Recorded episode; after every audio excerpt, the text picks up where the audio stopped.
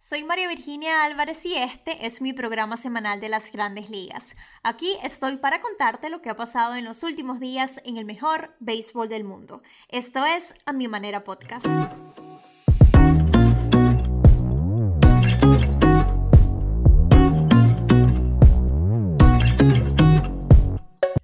Los angelinos de Los Ángeles derrotaron 11 a 8 a los Yankees de Nueva York en un juego que terminó en la madrugada del jueves debido a retrasos por lluvia.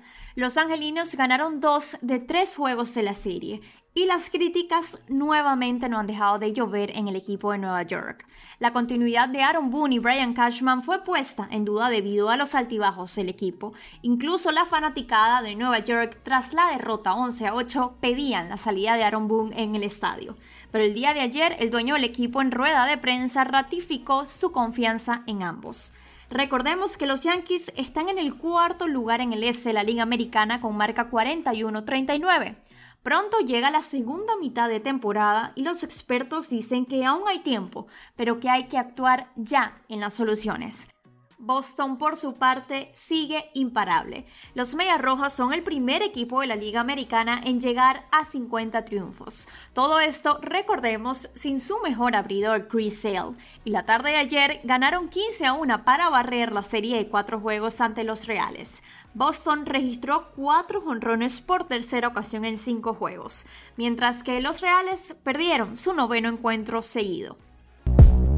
Vamos con algunos destacados en la ofensiva. El bateador zurdo y lanzador derecho Yohei Otami conectó el martes sus honrones 27 y 28 de la temporada ante los Yankees y superó al dominicano Vladimir Guerrero Jr., quien tiene 26, seguido por Fernando Tatis Jr. con 26. Y Michael Bradley en el mes de junio batió para 410, quedándose con el liderato entre los mejores bateadores de junio, dato que leí en el extra base.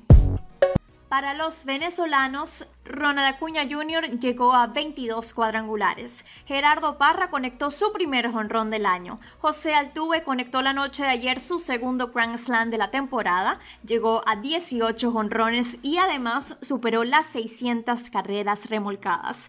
El venezolano Germán Pérez tuvo otra salida dominante el martes, quedando a solo tres outs del juego sin hits ni carreras antes de completar una victoria sobre los Piratas con nueve entradas de un solo imparable cinco ponches y una base por bola. El derecho venezolano es líder en grandes ligas con tres juegos completos según MLB faltan 6. Miguel Cabrera conectó su jonrón número 494 y el número 7 de la temporada. El venezolano está en el puesto 28 en la lista de jonroneros de todos los tiempos. Miguel Cabrera conectó 4 hits la noche del miércoles, entre ellos ese jonrón número 494.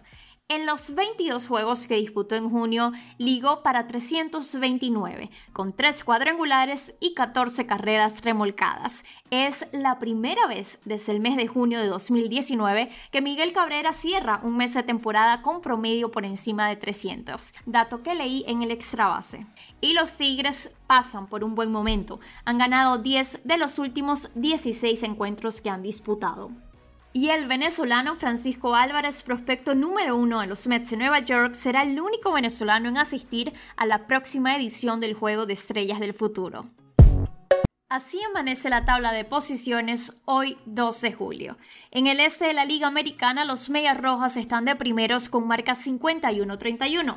En la división central, los Medias Blancas de Chicago siguen en la punta con marca 48-32 y en la división oeste, los Astros de Houston con marca 49-33. Ahora, en el este de la Nacional, los Mets de Nueva York están de primeros con marca 41-36. En la división central, los Cerveceros con marca 49-33. Y nos detenemos en la división oeste de la Nacional, los Gigantes de San Francisco, equipo que sigue en la punta con marca 50-30. Es algo que pocos imaginaban y de cara a la segunda mitad de temporada, este equipo debe prepararse para enfrentar a sus rivales de toda la vida, los Sawyers de Los Ángeles, y demostrar que tienen para quedarse con el primer lugar. Según ESPN, los gigantes han perdido 6 de 9 contra los Sawyers esta temporada. Aunque cinco de esas derrotas, incluidas las dos pasadas en el Dodger Stadium, se decidieron por tres carreras o menos. Los dos equipos se enfrentarán siete veces antes de terminar el mes de julio, así que pendientes con lo que pase anunciaron los titulares para el Juego de Estrellas de Grandes Ligas que recordemos se celebra el martes 13 de julio en el Core Field de Denver, Colorado. Siete peloteros latinoamericanos fueron electos para las alineaciones de la Liga Americana y Nacional. Los lanzadores y reservas para el juego serán anunciados el domingo por ESPN. Por parte de los venezolanos estarán Salvador Pérez, el venezolano estará en el séptimo juego de estrellas de su carrera y será titular por sexta ocasión y Ronald Acuña Jr. será su segundo juego de estrellas. Un dato importante, Sara Lance comparte que Vladimir Guerrero Jr. fue el líder en obtener votos en ambas fases de la votación y a los 22 años es el ganador de votos más joven en general desde que la votación se devolvió a los fanáticos en 1970.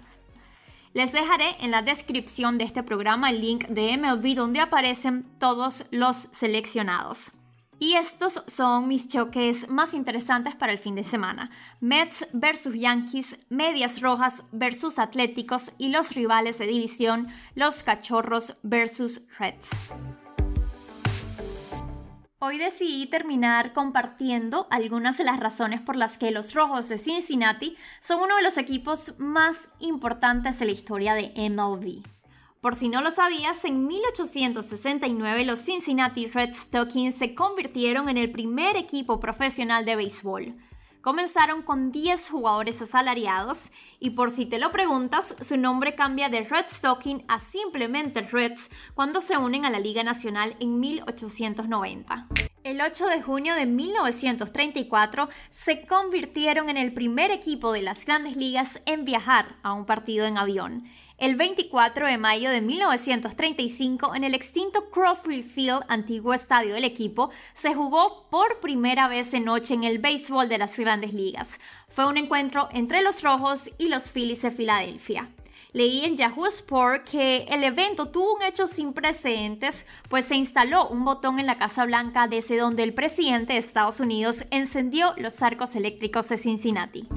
Los Rojos de Cincinnati de la década de los 70 han sido uno de los equipos más dominantes y exitosos de la historia del béisbol, con leyendas como Pete Rose, Johnny Bench y Joe Morgan. Además, leí en una nota de ESPN que Cincinnati fue una de las primeras dinastías de grandes ligas con una gran base latinoamericana. Por supuesto, el venezolano David Concepción, el cubano Tani Pérez y los dominicanos César Jerónimo y Pedro Borbón también jugaron roles decisivos en aquella época. Un gran equipo que en un tramo de siete temporadas conquistó cinco títulos divisionales, cuatro campeonatos de la Liga Nacional y dos coronas consecutivas de la Serie Mundial en 1975 y 1976. Con estos datos relevantes termino mi programa del día de hoy. Gracias como siempre por estar aquí. Esto fue A Mi Manera Podcast. Feliz fin de semana.